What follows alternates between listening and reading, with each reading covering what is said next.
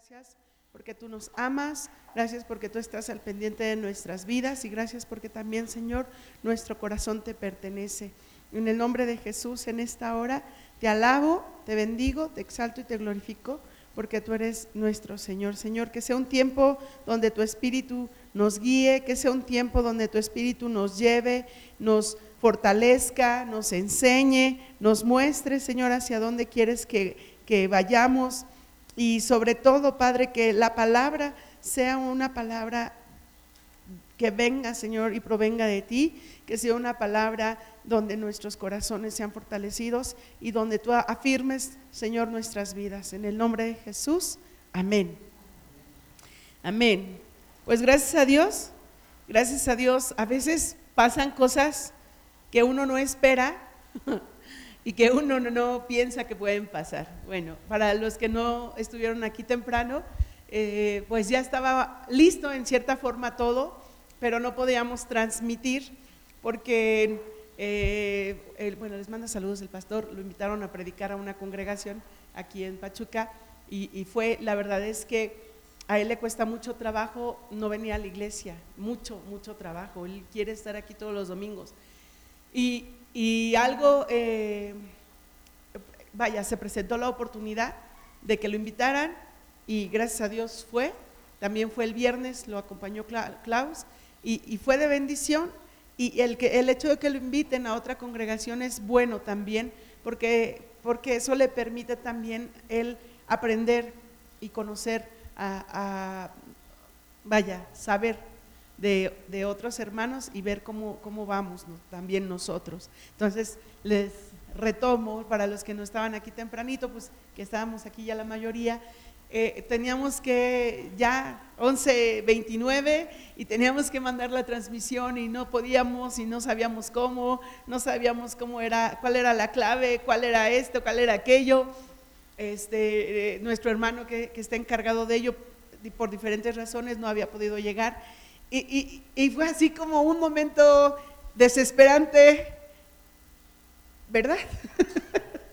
Pero al mismo tiempo fue un momento donde Dios empezó a hablar y Dios empezó a hablarme. Y si están allá en casa, los que están en casa escuchando esto también es para ustedes, no nada más es para los que están aquí.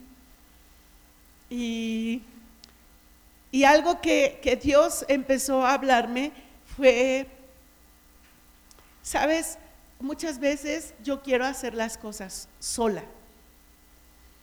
Y yo creo que muchos de nosotros así nos sentimos. Nos sentimos como Superman y queremos hacer las cosas solos. Y creemos que podemos hacer las cosas solos. Pero este, este, este momento que pasó hace unos minutos, nos damos cuenta que no podemos solos. No podemos solos. Somos una congregación, somos una iglesia. Somos parte de un, de un cuerpo, de un reino.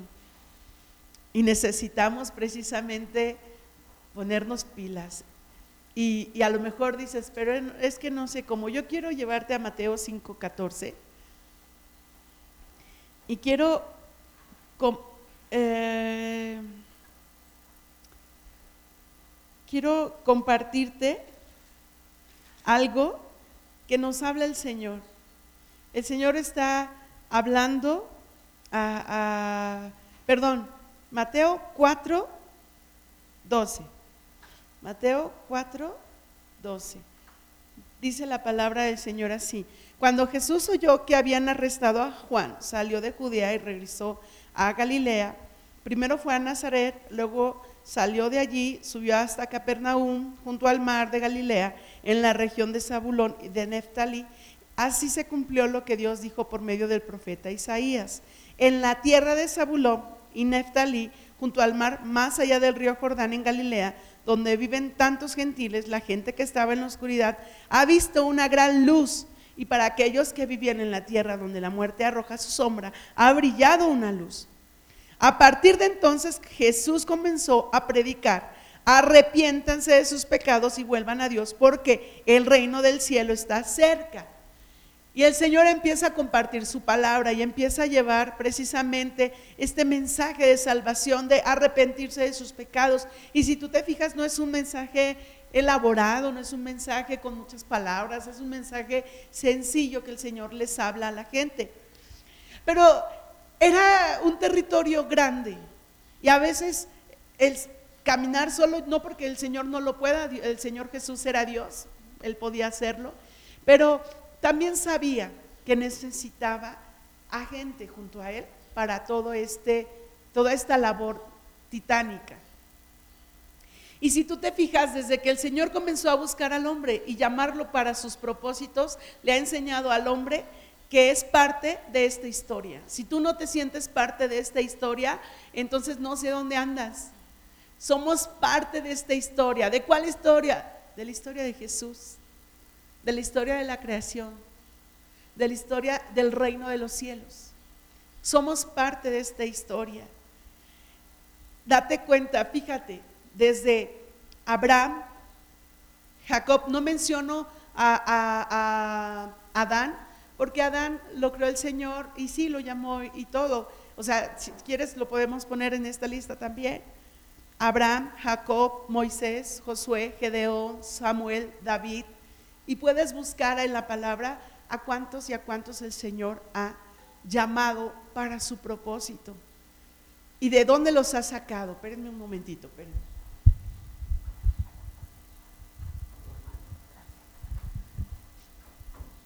Como el Señor los llama, los atrae y empieza a cambiar la historia de esos hombres, pero también empieza a cumplir el propósito de Dios en la tierra. Con esos hombres y para que el reino de, los cielos llegue a esta tierra. El llamado muy simple. A, uno le, le dijo, o sea, ya no serás más Jacob, ahora serás Israel, ya no serás un mentiroso, ya no serás una persona que hace trampa, ahora vas a ser diferente y vas a ser parte de mi historia. A, Perdón.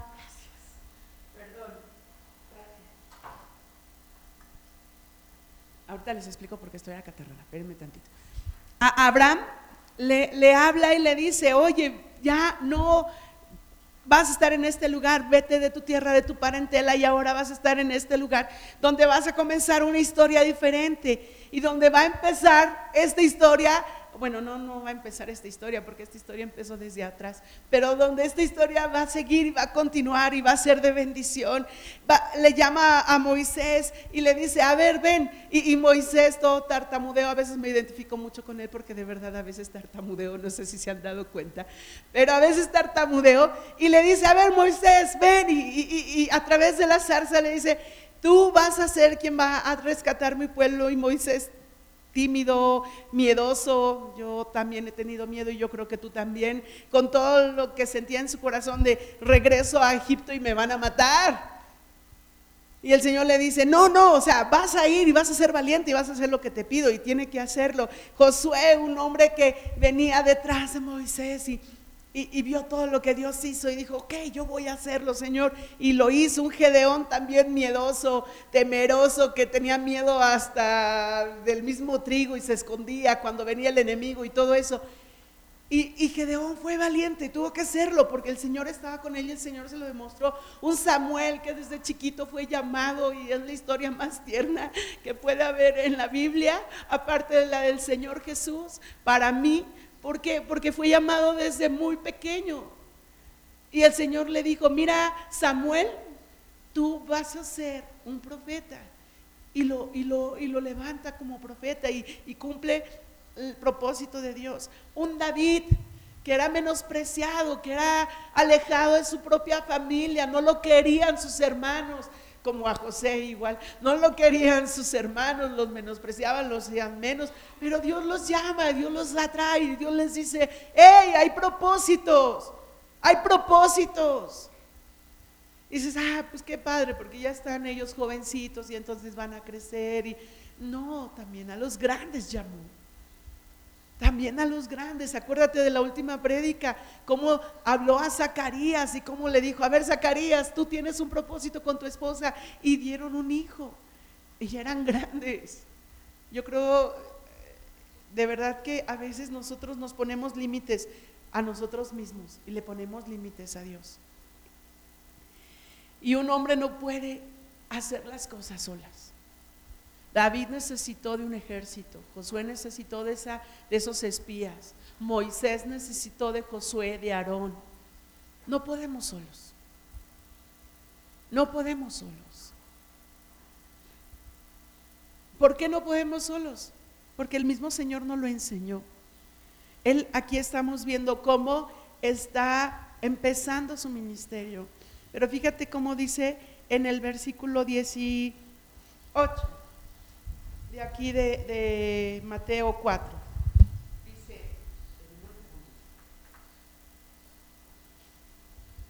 dice, cierto día mientras Jesús caminaba por la orilla del mar de Galilea, vio a dos hermanos, a Simón, también llamado Pedro, y a Andrés, que echaban la red al agua.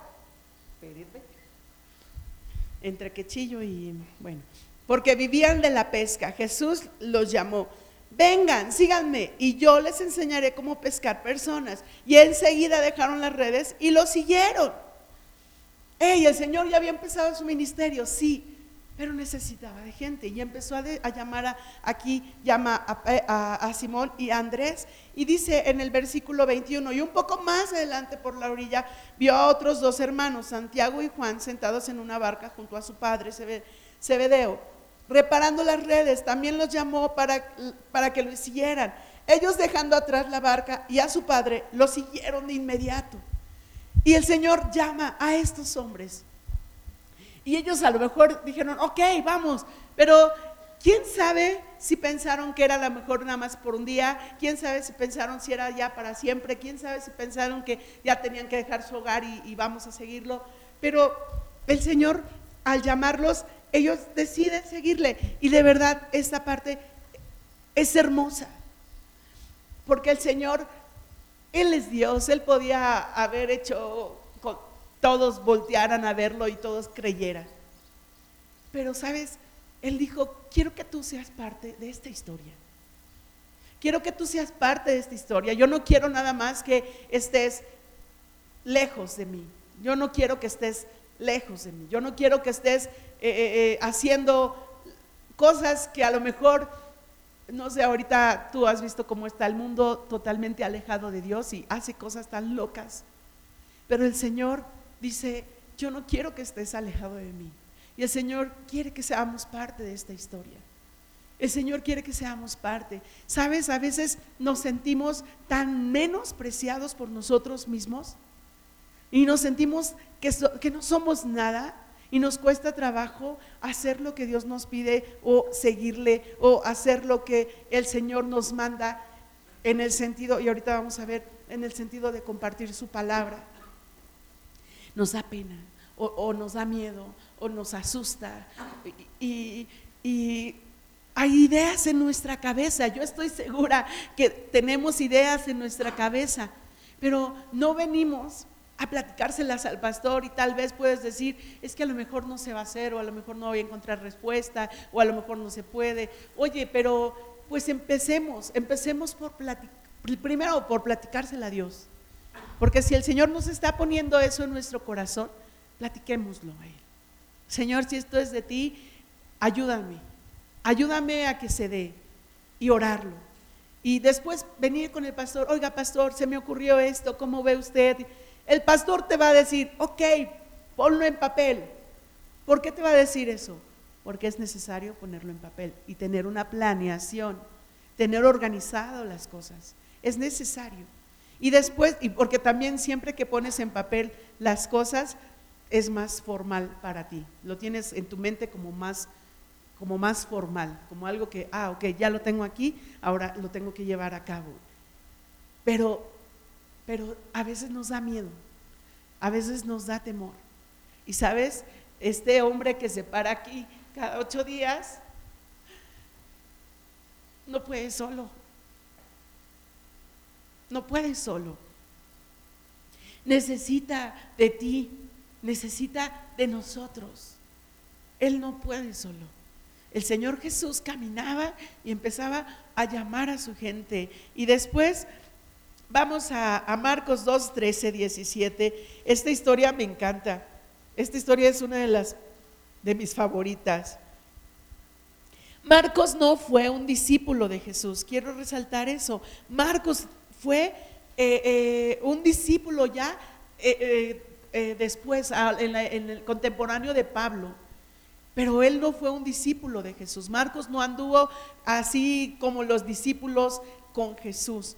Pero Marcos escribe uno de los evangelios de una manera tan bonita, tan hermosa, hablando sobre los milagros que el Señor hizo, sobre las parábolas. Y, Marcos habla sobre un llamamiento que me llama mucho la atención y, me gusta mucho. Dice, Jesús llama a Leví, así se llama el título de este, versículo, de, de este pasaje en Marcos 2, 13 dice, entonces Jesús salió de nuevo a la orilla del lago y enseñó a multitudes que se acercaban a él. Mientras caminaba vio a Leví, hijo de Alfeo, sentado en la cabina. Ahorita les digo qué cabina, de cobrador de impuestos. Síganme, sígueme y sé mi discípulo. Y le dijo, le dijo Jesús. Entonces Leví se levantó y le siguió. Este pequeño hombre, o bueno, este hombre era uno de los hombres más despreciados en Israel, uno de los hombres más despreciados en Jerusalén, porque se prestaba para cobrar los impuestos a los israelitas, para dárselos a los romanos. Y entonces era menospreciado. Era un hombre que no era aceptado. Y no era aceptado en Israel, pero ¿sabes qué es lo más feo?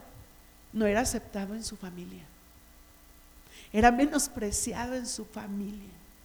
Imagínate a este hombre pasar por donde está la casa de sus padres, donde están sus hermanos, y que ni siquiera le dirijan la mirada, ni siquiera lo saluden. ¿Por qué? Porque no lo querían, porque él estaba prestando sus servicios a Roma.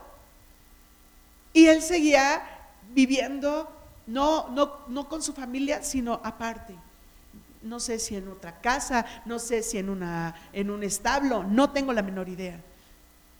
Pero cuántas veces, a veces así también nos hemos sentido, ¿no? Como menospreciados por nuestra familia. Y, pasas a un lado de ellos y no te hacen caso, te ignoran. Y tú dices, ah, sí, yo pobre. Bueno, pues este hombre vivía así. Y quién sabe cuántos años, porque así estaba y así vivía. Necesitaba algo que levantara su corazón y que le hiciera darse cuenta de que era un hombre que valía, que era un hombre que, era importante y necesario para esta historia.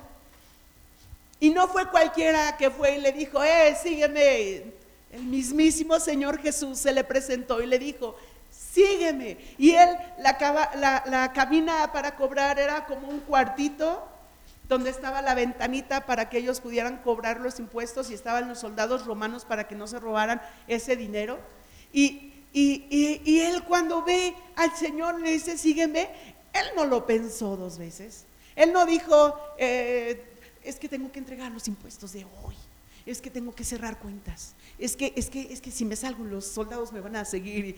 Eh, él se levantó se paró, se salió y los soldados se han de haber sacado de onda totalmente, pero él dijo, te sigo. Él ya sabía de Jesús, porque, porque Jesús ya había andado por esas regiones. Él ya había escuchado de Jesús y a lo mejor ya lo había visto pasar. Y a lo mejor el Señor Jesús cada vez que pasaba volteaba y le decía, con la mirada decía, eh, te tengo en la mira, eh, yo, yo te he visto. Yo me lo imagino así. Yo no me imagino un Señor Jesús todo rígido y todo cuadrado. Si creó el universo, ¿cómo crees que va a ser un hombre cuadrado? Un señor con un pensamiento cuadrado cuando estuvo aquí en la tierra. Él, él era un hombre diferente a veces a lo que nos han querido meter y decir, ay, era así. Jesús era, Jesús jugaba con niños, dice la palabra que los niños se le acercaban. Bromeaba con sus discípulos. O sea, era un hombre como tú y como yo. ¿A poco nunca has recibido una broma de parte de Dios? Yo he recibido varias. Y en una ocasión, te lo breve, dormida, yo estaba en mi cuarto dormida y, mi esposo se había subido a terminar su predicación. Claritito, claritito, yo sentí como me hicieron cosquillas en el pie. Clarito. Entonces yo volteo pensando que era mi esposo, yo volteo, risa, risa y dije, ah, caray, no era nadie. El Señor también nos hace bromas. De verdad, el Señor también nos hace bromas, porque es nuestro Padre. Él no se va a quedar como un padre lejano. Ah, sí, hijo, está bien lo que has hecho. Felicidades, te felicito mucho. No, es Dios. Y Dios nos ama. Y Dios nos tiene como sus hijos. Y Dios tiene y quiere y desea esa relación padre e hijo. Yo te voy a decir algo. Yo con mi papá no tuve una relación cercana. Y no la tengo.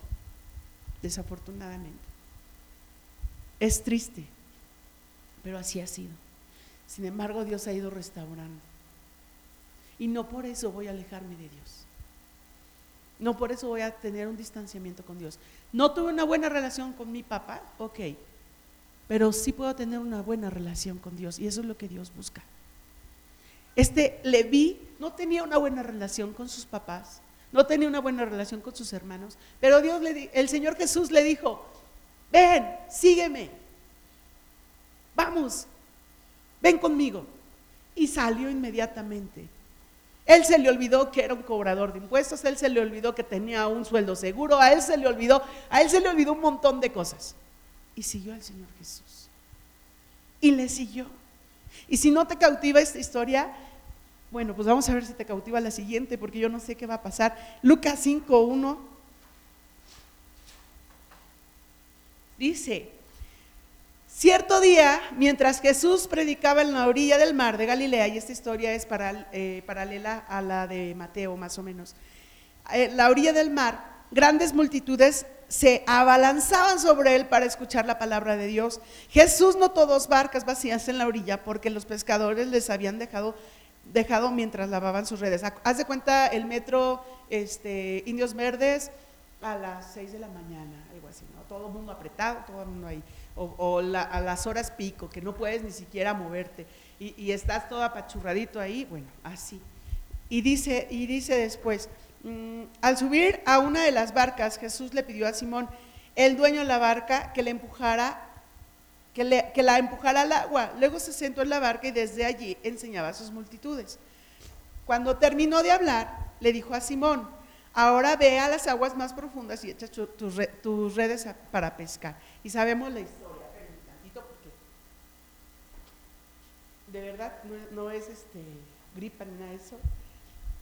Ahorita les digo, dice, maestro, respondió Simón, hemos trabajado mucho durante toda la noche y no hemos pescado nada, pero si tú lo dices, echaré las redes nuevamente. Ok, Señor, está bien, yo he visto que has hecho cosas buenas y que has hecho milagros, este, te voy a hacer caso.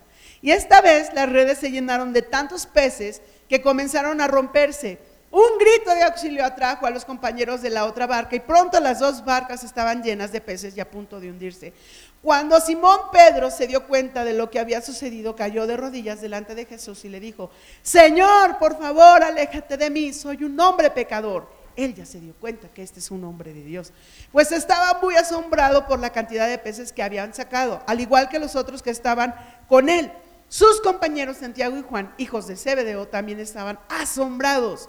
Jesús respondió a Simón, no tengas miedo, de ahora en adelante pescarás personas. Y en cuanto llegaron a tierra firme, dejaron todo y siguieron a Jesús.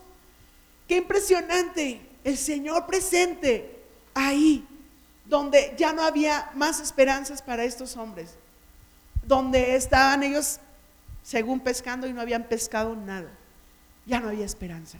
Y el Señor Jesús se hace presente. Y el, Jesús, el Señor Jesús les muestra, eh, mira, milagros, milagros pasan. Pero ¿sabes qué? Ya no estés tú aquí, sígueme. Ya no quiero que oigas los milagros o los veas de lejos. Ahora quiero que me sigas.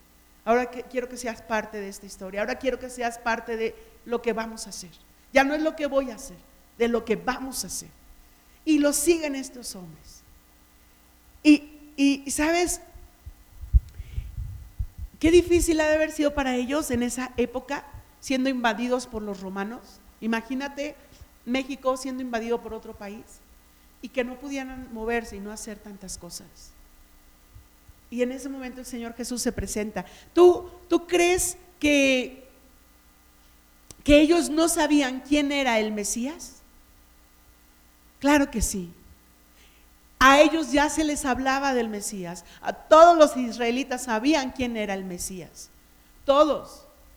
Todos ya sabían quién era. Todos conocían, o al menos la mayoría. Y claro que era el esperado, claro que todos deseaban que llegara, claro que todos deseaban que estuviera ahí. Y cuando se dieron cuenta de que Él era el Mesías, no lo dudaron, no dudaron en seguirlo, no dudaron en estar cerca de Él, no dudaron en dejar sus cosas y abrazar al Señor. Y trabajar en esa, en esa hora que les estaba diciendo. ¿Cómo no sé? De repente eh, eh, hay una serie que está saliendo que se llama Chosen y, de repente ponen ahí a los, a los discípulos como si fueran guaruras y, digo, bueno, sí pudiera ser a lo mejor un poco porque pues todo el mundo apretaba al Señor, pero, pero de verdad, o sea, no nada más eran los guaruras del Señor, sino que el Señor los necesitaba para la obra. El Señor los necesitaba para hacer lo que Él esperaba te lo vuelvo a repetir, Él es Dios y Él podía hacerlo solo, pero Él quería que nosotros también fuéramos parte de esta historia. Juan 2, 35, vamos rápido, rápido por allá, y dice la palabra en Juan 2, 35. Espérenme, Juan, Juan 2, 35, 50. Yo me he equivocado, porque no es Juan 2.30, es Juan 1, Juan 1, perdón. Ya, aquí, 35, sí. Al día siguiente Juan estaba otra vez allí con dos de sus discípulos. Al pasar Jesús, Juan lo miró y declaró, miren, ahí está el Cordero de Dios. Cuando los dos discípulos de Juan lo oyeron, siguieron a Jesús. O sea, estos eran discípulos de Juan el Bautista. Y estos voltean y ven pasar, ya, había sido eh, bautizado el Señor, ya había sido eh, la paloma eh, puesta sobre él, el Espíritu Santo como paloma, y, ya ellos ya habían visto ese milagro, ellos ya habían visto que Jesús era el Cordero de Dios, y siendo discípulos de Juan, ven pasar al maestro y dicen, mira, allá va el Cordero de Dios, y entonces dijeron, pues bueno, o sea, estoy muy bien contigo, Juan, pero muchas gracias por todo, pero ¿sabes qué? Me voy, me voy, me voy con el cordero. Tengo, tengo algo mejor que hacer con el cordero. O sea, Juan les sirvió para abrir el camino y para enseñarle a estos hombres que venía el cordero, el cordero de Dios, que venía algo más grande y maravilloso. Pero, pero Juan no era nada más. Juan no fue el límite. Juan fue esa transición porque ellos querían llegar a Jesús. Y lo hicieron y fueron con Jesús. Y, de las cosas que, que a mí me llaman la atención es que estos hombres fueron decididos. No se quedaron nada más así, me voy a quedar aquí, así ah, ahí va el cordero, ah, sí, mucho gusto Jesús. Que tú eres el cordero de Dios, ah, sí, tú eres el cordero de Dios. Sí, sí, sí. No, se levantaron decididos y fueron con él y dijeron, pues te sigo, no me voy a quedar aquí, y dice eh, el versículo 38, Jesús miró a su alrededor y vio que ellos le seguían. ¿Qué quieren? les preguntó. Ellos contestaron, rabí, que significa maestro, ¿dónde te hospedas? Vengan y vean, les dijo. Era como las cuatro de la tarde. perdón. Eran como las cuatro de la tarde cuando lo acompañaron al lugar donde se hospedaba y se quedaron el resto del día con él. Andrés, hermano de Simón Pedro, era uno de estos hombres que al oír que Juan dijo, siguieron, que, que al, oír lo que Juan dijo, siguieron a Jesús. Andrés fue a buscar a su hermano Simón y le dijo, hemos encontrado al Mesías, que significa Cristo. Luego Andrés llevó a Simón para que conocieran a Jesús. Jesús miró fijamente a Simón y le dijo, tu nombre es Simón, hijo de Juan, pero te llamarás Cefas, que significa Pedro. Y entonces al día siguiente Jesús decidió ir a Galilea. Encontró a Felipe y le dijo, ven y sígueme. Felipe era de Bethsaida, el pueblo natal de Andrés y Pedro. Felipe fue a buscar a Natael y le dijo, hemos encontrado a aquel quien Moisés y los profetas escribieron. Se llama Jesús, el hijo de, de José de Nazaret. Nazaret, exclamó Natanael. ¿Acaso puede salir algo bueno de Nazaret? Ven y compruébalo tú mismo, le respondió Felipe. Mientras ellos se acercaban, Jesús dijo, aquí viene un verdadero hijo de Israel, un hombre totalmente íntegro. ¿Cómo es que me conoces? le preguntó Natanael. Pude verte debajo de la higuera antes de que Felipe te encontrara, contestó Jesús. Entonces Natanael exclamó, Rabí, tú eres el Hijo de Dios, el Rey de Israel. Y de ahí ya el Señor le empieza a preguntar que, si cree porque lo que le dijo y todo eso. Pero, ¿cómo el Señor llama a sus discípulos? ¿Cómo el Señor llama a sus discípulos? Y estos no se quedaron quietos. Ellos se levantaron. ¿Sabes qué me imaginé ahorita que estaba leyendo este pasaje? Cuando un niño encuentra su juguete preferido, perdón Señor por esa alegoría, pero cuando un niño encuentra su, su juguete preferido, ¿Cómo se pone? O sea, se pone todo, ¡Ey! Ya lo encontré, mamá, ya encontré mi juguete, papá, ya encontré mi juguete, abuelito, ya encontré mi juguete, abuelita, ya encontré mi juguete, mira, mira, primo, ya encontré mi juguete. ¿A poco no? Se pone feliz, se pone contento porque encontró su juguete que no había encontrado desde hace tiempo. Así me imaginé a estos discípulos. Oye, e, este, Simón, mira, vente, ya encontré a Cristo, vamos a verlo. Y, después fueron con Felipe, vamos a ver. Y luego fueron con, y así, y, fueron trayendo, y fueron trayendo gente. ¿Sabes que eso nos hace falta? Eso nos hace falta a todos. En esta congregación, yo no sé en otras, pero yo estoy hablando aquí. Eso nos hace falta. Nos hace falta ir con la gente y decirle, oye, encontré al único que puede hacer que mi vida sea diferente. Ah, ya tienes novia, ya tienes novio. No, no, no, no, no. Es algo mejor que eso. Encontré al Cristo.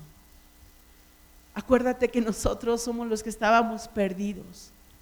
El Señor no estaba perdido, el Señor nos estaba buscando. Y créeme que hay veces en que el pastor quiere hacer y quiere mover, y quiere, pero a veces se queda pensando y dice, bueno, no, porque por esto, o bueno, no, por esto otro. Y, yo digo, este hombre no puede solo. Este hombre no puede solo. Necesitamos agarrar y decir, ok, pastor, vamos a hacerlo juntos. Nos vamos a levantar y lo vamos a hacer juntos.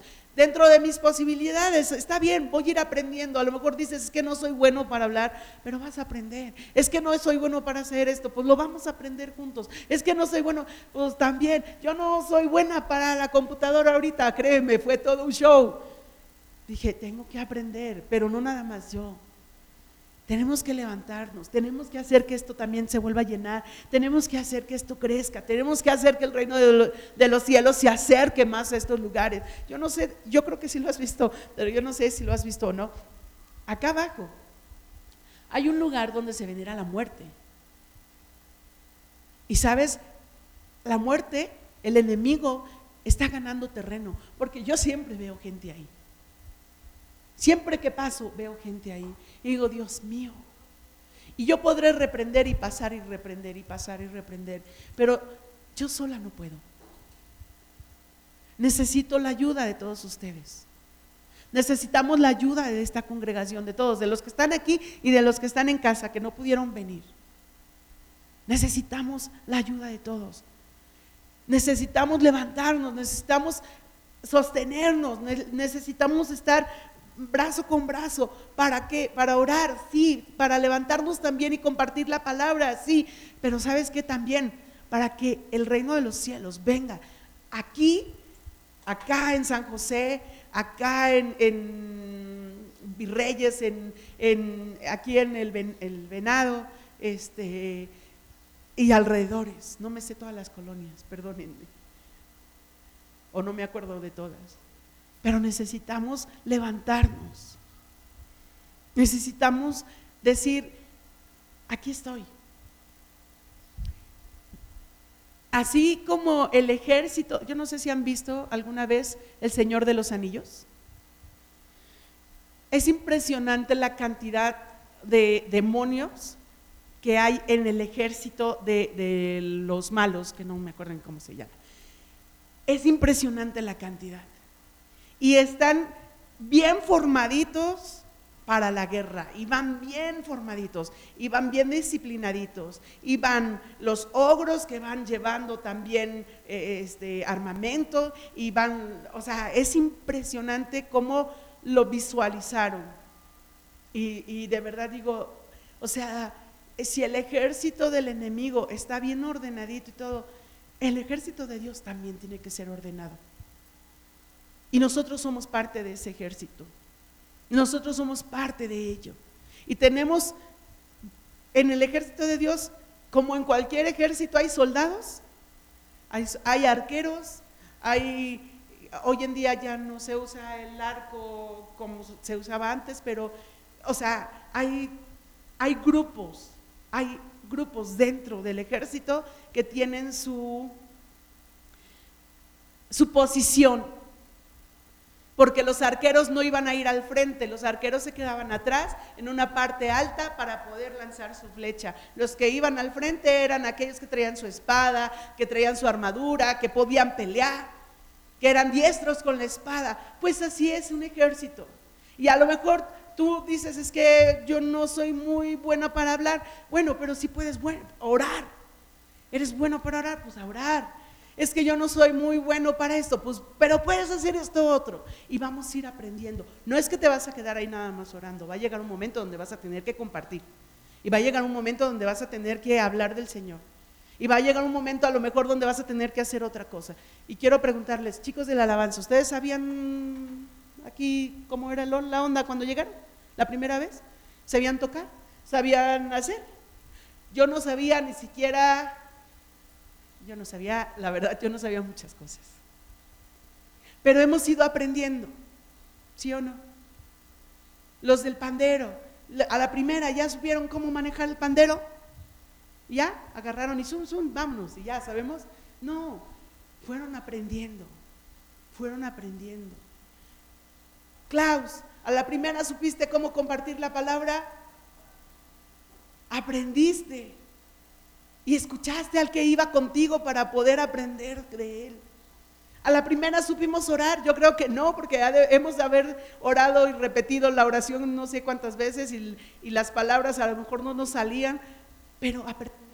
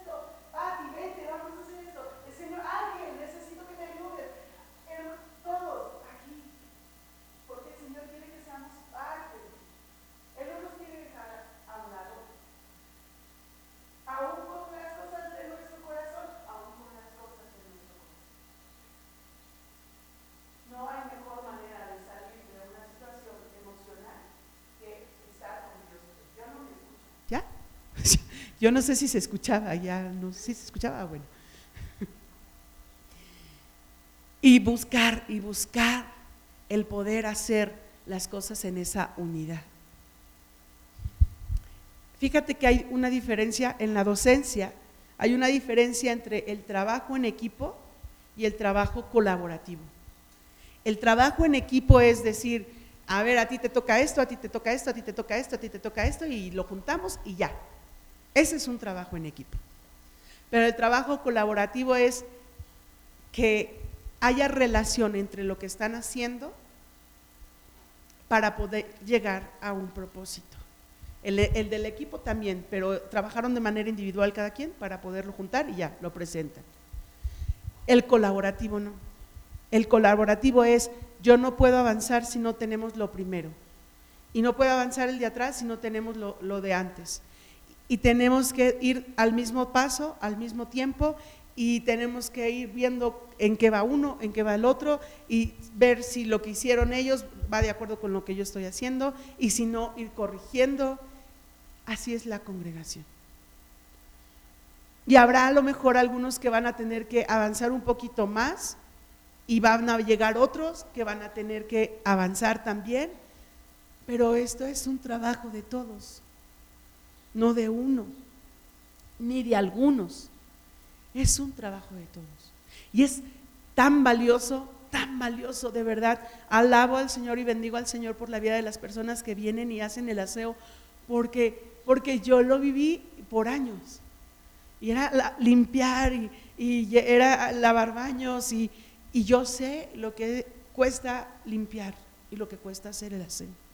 Alabo y bendigo al Señor por esas personas. Alabo y bendigo al Señor por los que están tocando.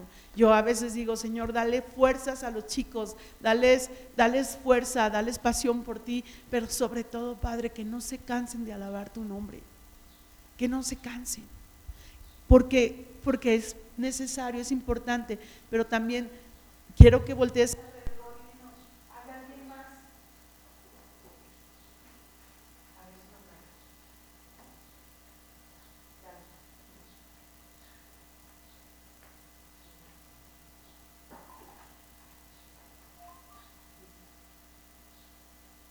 Perdón, ¿ya se oye? Sí. Y, veamos alrededor. ¿Hay alguien más que pueda tocar? ¿Hay alguien más? Están los chicos dándolo todo y, y, le doy gloria a Dios por sus vidas. ¿Hay alguien más? Y necesitamos gente que también nos apoye ahí en las computadoras. No porque digamos, bueno, ya hay alguien, ya, ya no vengo y eso, no sino porque se necesita apoyo. A veces Osmar está ahí metido y de repente ya, se, ya, ya no le cambió acá, o ya le tenía que cambiar ahí en el Facebook, o ya le tenía que cambiar acá, o, ya tenía que grabar. Y a veces es complicado. ¿A poco no, Osmarito? No te oí. es complicado. Necesitamos el apoyo de todos. El pastor no puede solo. Él no puede solo. ¿Cómo empezar? O cómo hacerle. Vamos a hechos. ¿Me falta? Un, segundito, un minutito. Pero si me regalan un poquito más, terminamos. Dice Hechos 2, no, perdón, Hechos 1, 12. Dice, después, ya después de que subió el Señor Jesús, subió a los cielos, y entonces están los apóstoles, dice, después los apóstoles, apóstoles regresaron del monte de los olivos a Jerusalén a un kilómetro de distancia. Cuando llegaron, subieron a la habitación de la planta alta de la casa donde se hospedaban. Estos son, estos son los nombres de los que estaban presentes. Pedro, Juan, Pedro que era Simón, Juan, Santiago, Andrés, Felipe, Tomás, Bartolomé, Mateo, Santiago, hijo de Alfeo, Simón el celote y Judas, hijo de Santiago. Todos se reunían y estaban constantemente unidos en oración junto con María, la madre de Jesús, varias mujeres más y los hermanos de Jesús.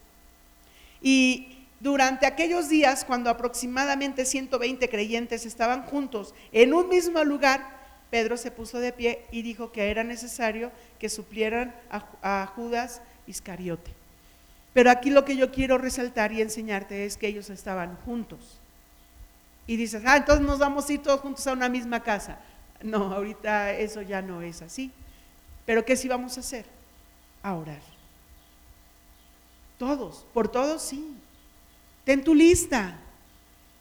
Si tú eres de los que oran como cuando vamos al súper, pues entonces se te va a olvidar algo. Porque cuando vas al súper y no llevas tu lista, se te olvida algo, ¿a poco no? Ibas por una cosa y de repente, sobre todo las mujeres, ya te encontraste otra cosa y ya fuiste por otra cosa y ya fuiste por y se te olvidó por lo que ibas. Pero cuando tienes tu lista, vas enfocado. Y el Señor te puede ir dando versículos para estar orando por las situaciones, por las personas. Estás orando por esta persona y el Señor te da un versículo, ok, anótalo, porque ese versículo es para que tú te apoyes para orar por esa persona. Estás orando, llevas ya tu, lista y eso es bueno. No, no es nada más de orar por orar. También en, en la oración hay un orden. También en la oración hay un orden. Tengamos ese orden.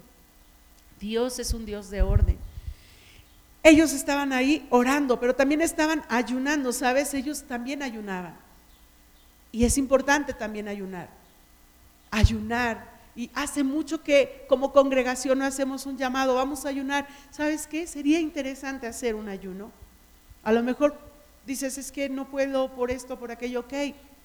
Avísale al pastor si vas a ayunar. ¿Sabe qué, pastor? He decidido ayunar. Voy a estar ayunando estos días, o voy a estar ayunando en la mañana, o voy a ayunar en la tarde, o, voy a hacer este ayuno. Pero avísale al pastor para que también estemos orando por ti, porque es bien fácil dejarle el ayuno.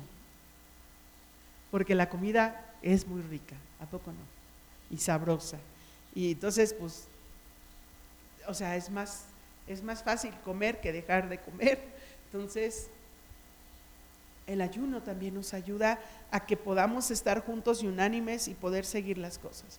Dice en Hechos 2, 1, consecuencias, causas de estar orando y de estar ayunando juntos. El día de Pentecostés todos los creyentes estaban reunidos en un mismo lugar.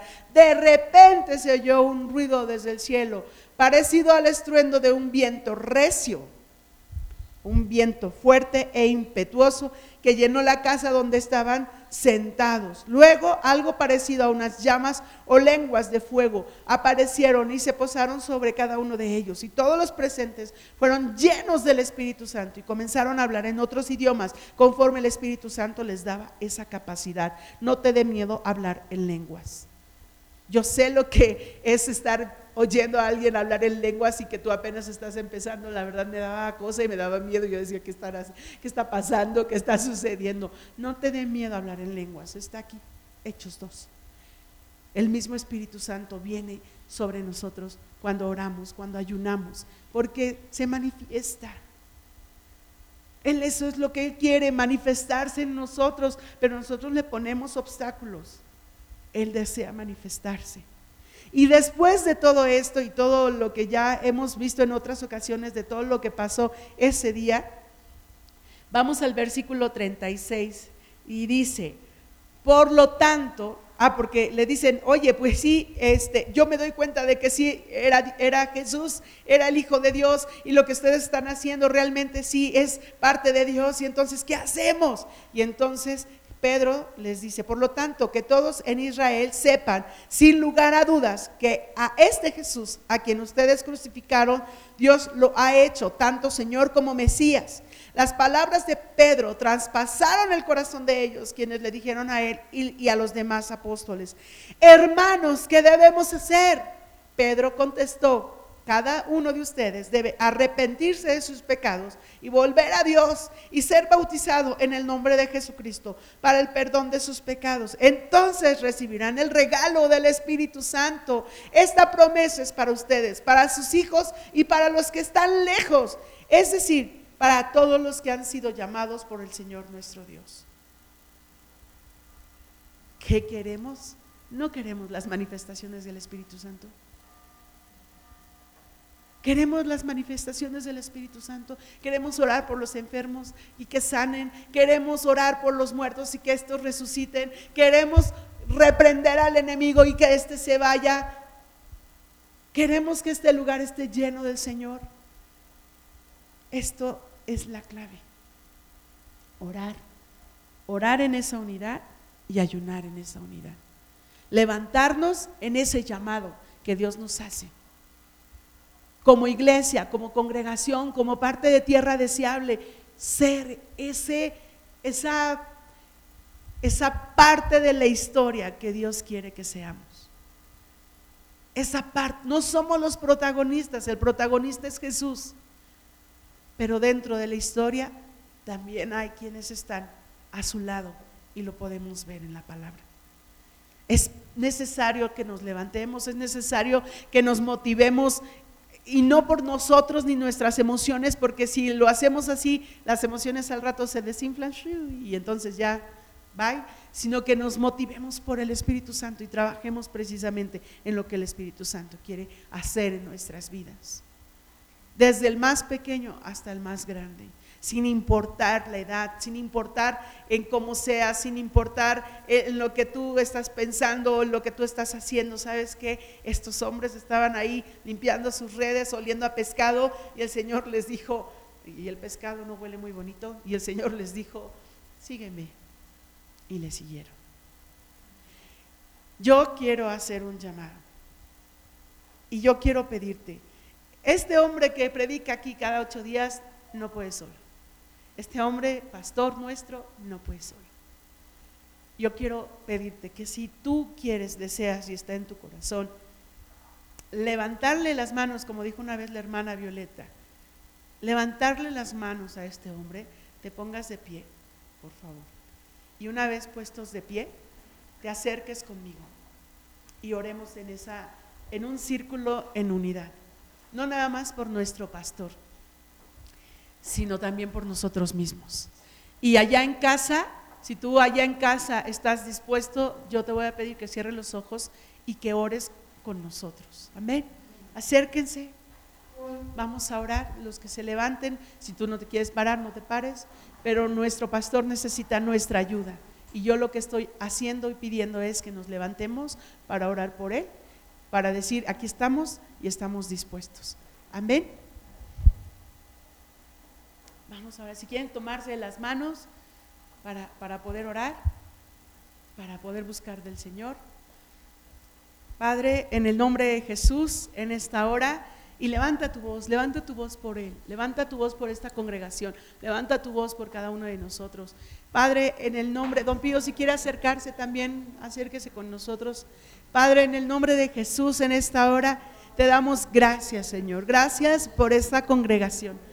Gracias, Padre, porque nos has hecho parte de esta congregación y porque muchos ya aquí han echado raíz, Señor. Gracias, Padre, porque nos has permitido tener un pastor en el que podamos confiar y en el que podamos estar, Señor, también siendo bendecidos. Gracias porque no es un hombre que se queda sin, sin estudiar tu palabra y sin orar. Es un hombre, Señor, que, que ora, que clama a ti, que busca a ti, de ti, Señor. Y, busca tu palabra, Padre, y lee tu palabra y estudia tu palabra.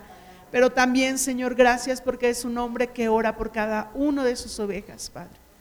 Gracias, Señor, porque has puesto en su corazón orar por cada una de sus ovejas. Que no nos ha soltado, no nos ha dejado. Él se da cuenta, Señor, de nuestro sentir. Él se da cuenta, Señor, de lo, de lo que hacemos en nuestro corazón. Y Él guarda silencio por amor, Padre.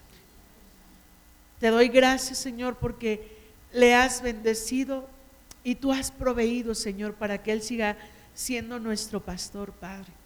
Lo ponemos en tus manos. Lo ponemos en tus manos.